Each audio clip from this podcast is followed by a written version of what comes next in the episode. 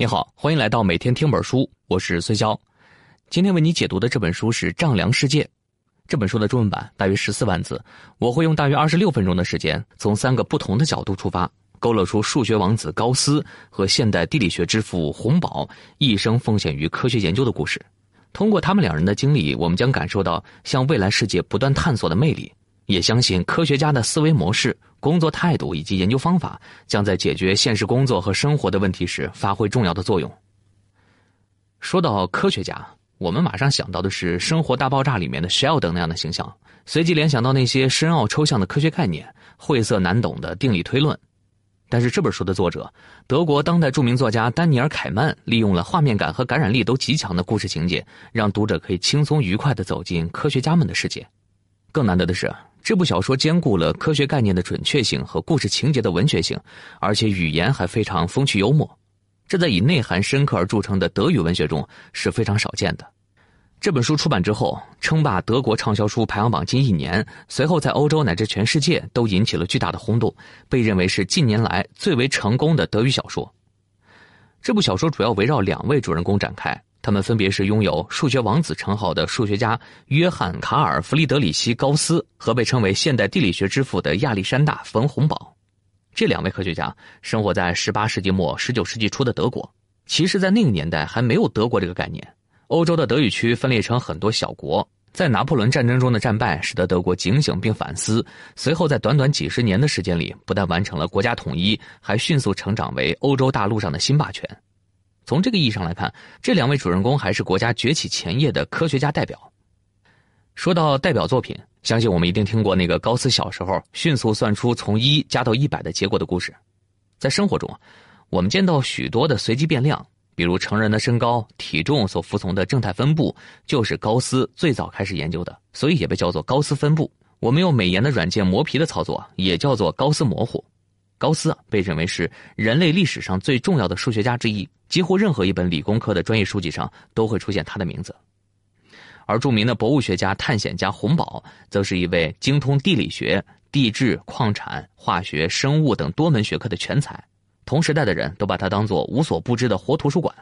洪堡是公认的自然地理学创始人，我们中学的地理课本上一大半的概念都是他最早提出来的，最先确定了等温线、等压线、大陆性与海洋气候的概念。和在书斋里面推导求证的数学家高斯不同。洪堡的这些知识啊，都是亲身探险得来的。同为探险家的达尔文对洪堡的评价更是无与伦比。达尔文曾经说过：“年轻时我钦佩洪堡，现在我几乎是崇拜他。”那听到这儿，我们可能会问了：为什么作者凯曼把这两位画风不同的科学家并列在一起呢？还选择了《丈量世界》这样一个书名呢？这和两位科学家的经历有关系。洪堡对丈量土地达到了痴迷的程度，他的探险也是不断测量的旅程。而数学家高斯研究的一个重要领域就是几何，几何在古代是土地测量的意思。除此以外，高斯本人还的确在一段时间里当过土地测量员。如果再说的抽象一些，我们可以认为洪堡是用自己的脚步实实在在的丈量未知的世界，而高斯是用自己天才的头脑抽象的研究着一门源于土地测量的学问。从这个角度看，洪堡大体上可以看成是经验主义的代表人物，他通过行万里路来积累经验。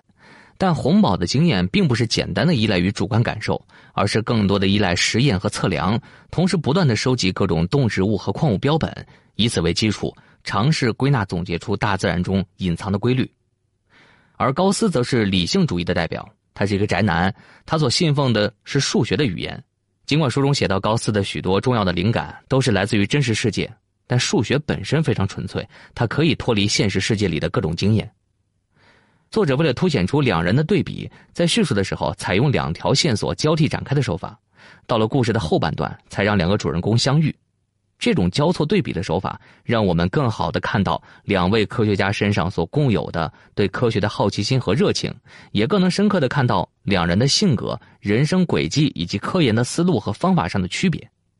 接下来，我们将整本书的内容进行一个串联。首先，对比这两位科学家经历背后的社会背景。也就是物质背景，然后分析两位科学家不同研究方法的哲学背景，也就是精神背景。最后啊，我们会讨论两位科学家所代表的两种科学探索道路本身的优缺点，同时探讨这两种思维模式对我们今天的生活和工作会有哪些重要的启示。在介绍这本书的内容之前，我们要先了解，这虽然说是一部虚构的小说，但它的成功之处在于，不但准确的把握了两位主人公的精神气质，而且其中很多故事情节的的确确也是有真实依据的。那我们首先来对比一下洪堡与高斯两人的物质背景，从经济的角度切入，来帮助我们更好的理解当时德国所处的一个变革时代。洪堡出身于贵族家庭，是布伦瑞克公爵的教子。而这位公爵也是资助高斯进行研究的那个人，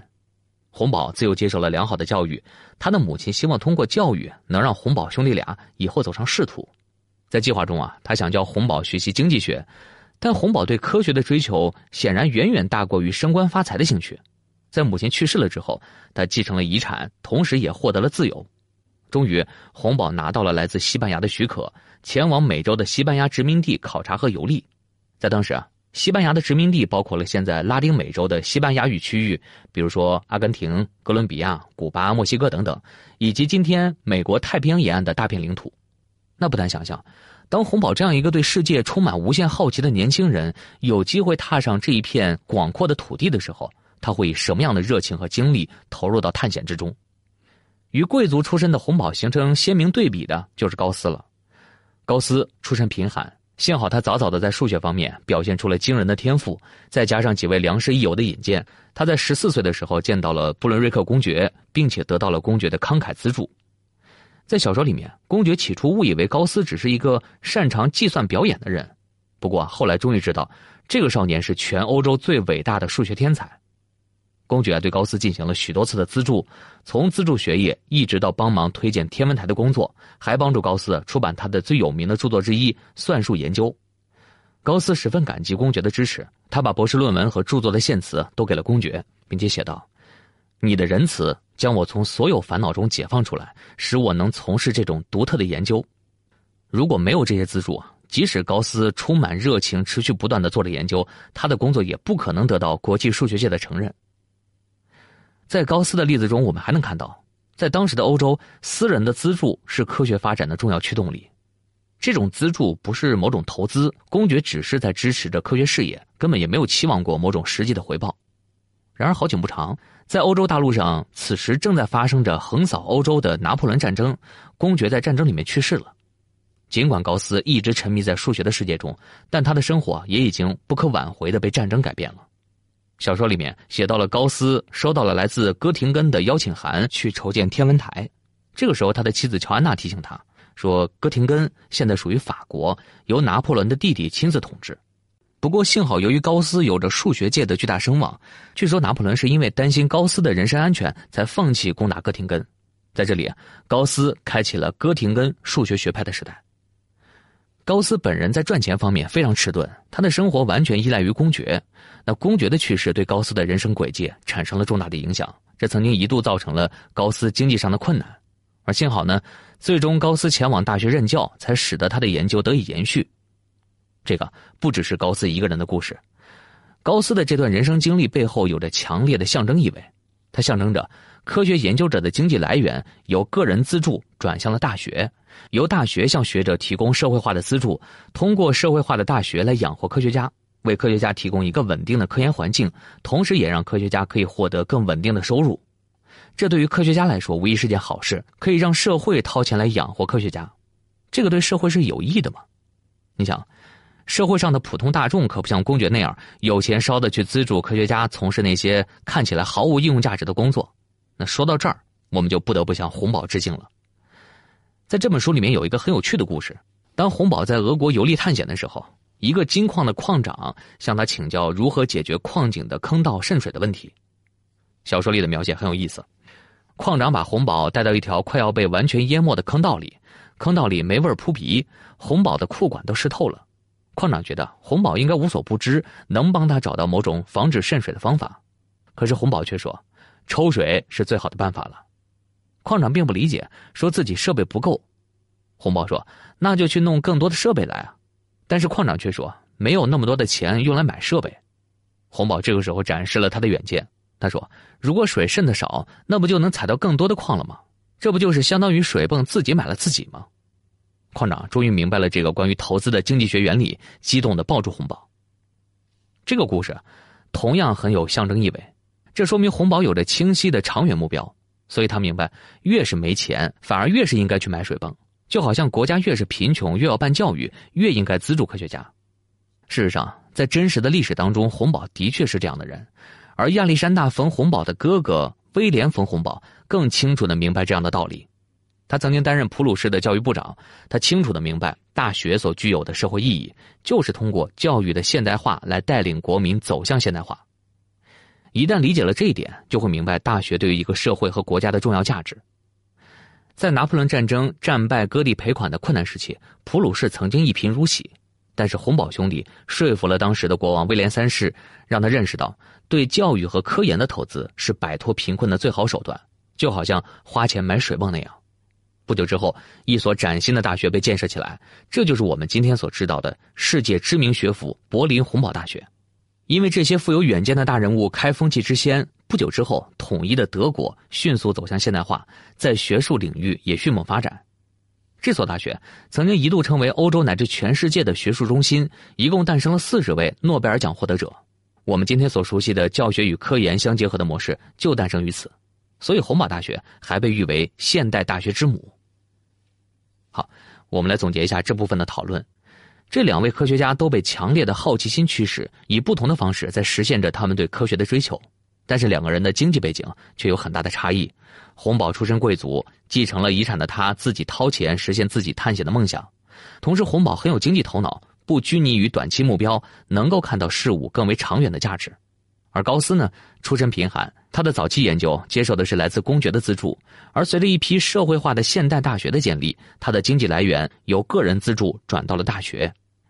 现代化的大学为德国通往现代化的道路奠定了基础，这种转变也是德国社会从封建走向统一的缩影。接下来，我们来讨论一下两位科学家科研思路方面的一些哲学背景。这两位科学家的学术风格差异巨大。但他们科研探索的道路却有着相似的思想根源，他们都深受康德哲学的影响。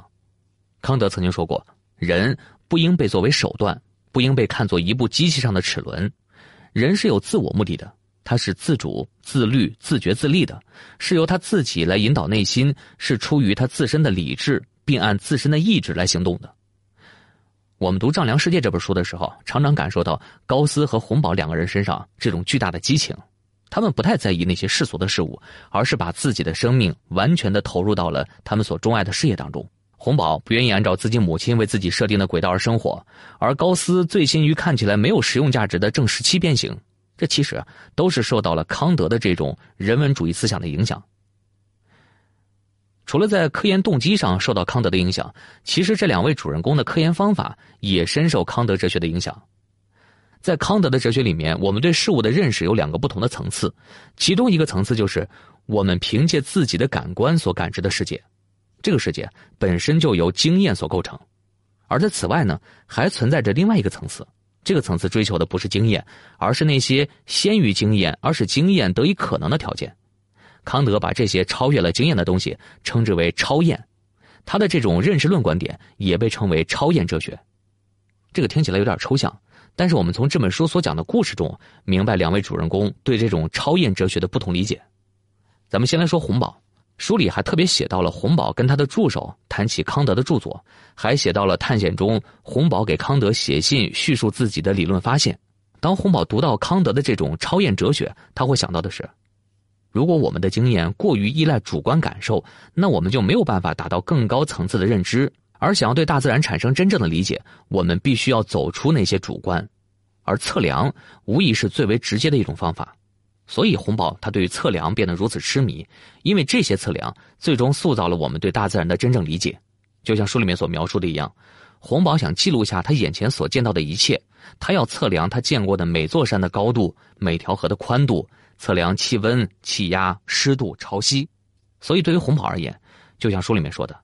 看到一座山丘，却不知道它的高度，这简直是对理性的侮辱，会让他寝食难安。而高斯啊，同样从康德的超验哲学中吸取到了非常重要的营养。在康德看来，时空是我们理解超验哲学的最好案例，因为时空的概念本身就超越了经验。换句话说，我们理解时空，不是因为我们直接的看到了或者摸到了时间或者空间，而是因为当我们感知到任何事物的时候，时空是一个更基本的设定，它预先存在，而所有的事物都在这个设定下运作。我们通过对各种事物的经验，最终帮助我们理解了超越经验的时空。所以康德觉得，古希腊数学家欧几里得非常了不起。欧几里得的几何原本基于非常少的五条公理，比如说从这一点向另一点可以引一条直线，就类似于这些公理啊，就构建起了整个经典几何学的抽象体系。而在这一点上，高斯深受康德的影响。也正因为如此，高斯才抱有一种信念：即使足不出户，在自己的脑海中也能建构超越经验的理论架构。但高斯还不止于此，超凡的想象力和数学能力使得高斯在这一问题上的认识已经超越了康德。在康德看来，欧几里得的经典几何学揭示了超越经验之外的先天的唯一的现实空间的概念，而高斯已经认识到，其实并不存在先天的唯一的空间概念。高斯对欧几里得几何中平行线永不相交这一公理提出了质疑。在高斯看来，平行线到底相不相交，这其实依赖于我们的假设。比方说，地球上的两条平行的经线总会在南北极点处相交。只要尝试去进一步超越那些已有的框架，我们就有可能从欧式几何走到更为超验的非欧几何的弯曲世界。书中甚至设计了一个情节，让高斯亲自去柯尼斯堡拜访康德，想跟康德老先生亲自交流自己的新理论。书中的这段描写非常动人。当高斯终于被允许进入到康德的家中时，他压低嗓门向康德介绍起一些没有办法向其他人讲述的想法。他说。欧几里得空间其实是一种虚构，一个美丽的梦境。两根平行线永不相交的命题从来没有被证明。欧几里得没有能够做到，其他任何人也没有能够做到。他也根本不像人们一直认为的那样显而易见，无需证明。然而高斯说完这些，却发现康德已经垂垂老矣，不但没有办法听懂他所说的话，甚至连正常的日常交流都没有办法很好的进行。高斯发现，这个时代最杰出的头脑都已经无法理解他的理论建构。他感到非常失望，再加上求婚被拒的打击，他一度尝试服箭毒自尽，不过却没有能够自杀成功。在真实的历史上，高斯应该没有拜访过康德，而且当高斯开始发展有关理论的时候，康德已经去世了。高斯虽然很早就有了非欧几何的想法，但他却一直没有发表自己的理论。这方面可能是出于对康德的尊敬，另外一方面也和本人性格谨慎有关系。一个有趣的故事是在康德去世二十多年以后，一个匈牙利数学家跟高斯提起了他的天才儿子在非欧几何方面的一些前所未有的新成果，结果高斯却说自己早在十多年前就思考过有关问题，还翻出了之前的笔记。所以也有数学史家说，如果高斯能够及时的把他的各种灵感出版，数学的发展还能往前推五十年。简要总结一下。高斯和洪堡，他们对科学事业的追求受到了康德哲学的影响。只有尊重了自己内心的独立意志，才会有投身科学研究的无限激情。此外，受到康德哲学的影响，高斯和洪堡在科研的时候都已经脱离了简单的主观经验。洪堡在探险中通过各种测量来超越主观经验，而这是能被普通人所理解的。欧洲的贵族们对他在新大陆上的探险非常感兴趣，这也使得洪堡在回到欧洲之后，马上就成为了科学界甚至整个上流社会的中心。而与之形成鲜明对比的就是孤独的高斯了，这是因为高斯更先一步，他的伟大构想是对超越事物的进一步超越，完全脱离了我们的日常经验，超乎同代人的想象。那这时的高斯就不得不承受超越时代的孤独。最后，我们来讨论以洪堡和高斯这两种科学探索道路本身的优缺点，分析一下这两种思维模式对于我们今天的生活和工作又会有哪些重要的启示。这本小说的情节都发生在距今大约两百多年前，这个年代对应到中国大概是嘉庆到道光初年。我们当然要对古人有一份同情之理解，但今天的我们处在两百年以后的时空中回望历史上的人物，就像已经开启了上帝视角。我们完全可以对古人的局限有一个充分的认识，那只有这样呢，我们才能避免犯同样的错误。比如说，我们会觉得同时代的道光皇帝的地理实在太差了，只有认识到这一点，我们才能吸取教训，对世界保持开放的心态。好，咱们说回本书的人物，高斯和洪堡，他们是不是也有一些自己的局限呢？从前面的讨论里面，我们已经注意到了，高斯注重逻辑推演，而在实践方面相对缺乏。而洪堡注重经验的积累，却没有基于逻辑推理把这些知识进行系统化的整合。下面我们来展开说一说这两位科学家所代表的两种研究思路的一些局限性。我们先来说说高斯。我们前面提到了，在小说里面设计了一段高斯服箭毒自杀的情节，然而高斯却没有能够自杀成功，这又是为什么呢？这就得从箭毒这种毒药的成分说起。箭毒是一大类生物碱类的物质。所谓箭毒，是因为当时的南美洲的原住民会把这种毒素涂在箭上，一旦对方被箭射中，就会毒发身亡。这种毒素后来被用于局部麻醉。在小说里面，高斯在经历了拔牙的痛苦之后，想到了化学研究所里这种毒素。这瓶箭毒是洪宝在美洲探险的时候寄回来的。当时洪宝在原住民部落里还研究过这种毒素。在小说里，当高斯服用了箭毒却没有死的时候，高斯把这件事情归功于上帝的奇迹。而当高斯见到红宝的时候，才终于明白，原来吃下这种毒药是没有事的。只有当这种毒药直接进入血液，才会让人毒发身亡。那这样的经验，在知识匮乏的年代，绝不可能仅凭逻辑推理得出来。只有像红宝这样的探险家，才能亲自获取。而红宝的研究也同样面临着一个重大的缺陷。在洪堡去世的那一年，一本巨著震撼了全世界，那就是达尔文的《物种起源》。我们前面已经提到了达尔文对洪堡的高度评价。达尔文曾经说：“要不是洪堡，我不会登上小猎犬号，也构思不出物种起源。”洪堡自己怎么评价进化论的观点呢？在小说里面，洪堡说：“人类的第二大耻辱要数奴隶制度，而最大的耻辱却是号称人类起源于猴子的这种思想。”那你看，从这句话看出来，洪堡本人对进化论缺乏一个正确的评价。为什么会这样呢？那为什么博学的大探险家洪堡不但没有办法提出进化论，反而会反对进化论呢？这个就得从博物学这门学科的历史说起。尽管博物学最初没有宗教意味，但随着基督教的发展，在当时的欧洲，博物学有了一种新的意义。因为当时的人们普遍认为，自然界里面的万物都是上帝所创造的，因此博物学通过收集这些上帝的造物，将其进行分类展示的方式，来学习上帝造物的基本原则。并且充分的认识上帝创造的奇迹，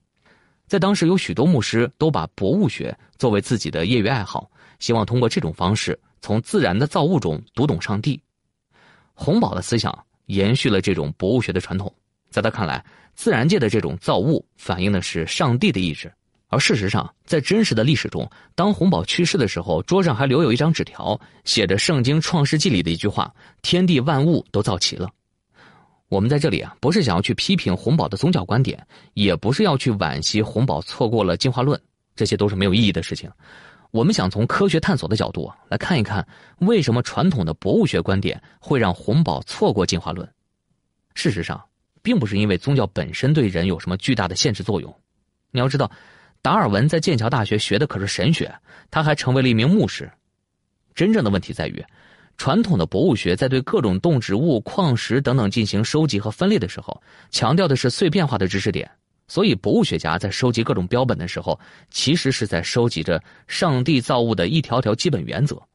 这些收集来的经验，如果不经过批判性思维，没有进行系统化，那就永远只能停留在经验主义的表层。洪堡是受过康德哲学影响的大学者，他也一直尝试着建构他自己的理论，但是他还是不可避免的受到了博物学传统的影响。不过，幸好站在洪堡这样的一位巨人的肩膀上，达尔文才终于走出了传统博物学的局限。当达尔文看到一种寄生虫可以杀死其宿主的时候，他意识到，自然界是神善意的彰显，这种观点很可能是站不住的。从此，达尔文开始用理性且理论性的思考重新检验一切经验，最终带领博物学走向了现代科学。那么，这两位科学家的一些遗憾，对我们又有一些怎么样的启发呢？我们在工作中常常会遇到经验和理论之间需要平衡的问题，在大多数的时候，我们必须要勇敢的迈出第一步，先进行一些探索性的研究，不断的尝试和积累经验。当然。也有少数人遇到问题会首先进行一些定性的分析，然后考虑背后的理论模型，从理论的角度对问题进行分析。这两种不同的思维模式各有其优缺点，就像小说里面两位主人公的经历所告诉我们的一样。高斯对理性世界的痴迷，让他看起来显得有些过于脱离了现实世界。有许多事情，我们还是需要从实践中获得一些经验。而洪堡所代表的这种经典的博物学传统，在理论的建构方面是有所不足的。总结起来。我们在生活和工作里面需要在经验和理论之间达成某种平衡。从理论的角度，我们需要不断的考虑各种假设是不是天然成立，同时不断思考可能的反例，还要敢于不断的用实验的结果来验证甚至推翻现有理论。另外一方面，在缺乏理论的建构时，我们要勇敢的实践，不断积累各种经验。而经验的简单堆积是不够的，经验只有经过了批判性思维的检验，才有可能成为系统化的科学，最终更好的指导我们的实践。好，那说到这儿呢，我们今天关于丹尼尔·凯曼的《丈量世界》聊得差不多了。这本书讲述了两位德国大科学家的人生和研究经历，总结起来，我们有了以下的一些收获：首先，我们不能忘掉科学研究背后的经济基础，光有一腔热血，没有钱是万万不能的。同时，我们不能拘泥于一些短期目标。要看到事物更为长远的价值。其次，顶尖的科学家们都有投身科学研究的激情，这是因为他们真正热爱科学，充满好奇，从事科研正是自己内心的独立意志的体现。科学研究需要超越主观的经验，我们可以像洪堡一样通过客观的测量来认识世界，也可以像高斯一样依靠理性的理论建构来认识甚至超越我们直观感知的世界。最后。我们在工作中常常会遇到经验和理论之间需要平衡的问题，理论需要通过实践来进行检验，而经验和实践的堆积很可能只是科学的源头。许许多多的实践也只有经过了批判性的理论思维的检验，才能成为真正的科学。以上就是今天的全部内容，为你准备的笔记本文字就在音频下方的文稿里。恭喜你又听完了一本书。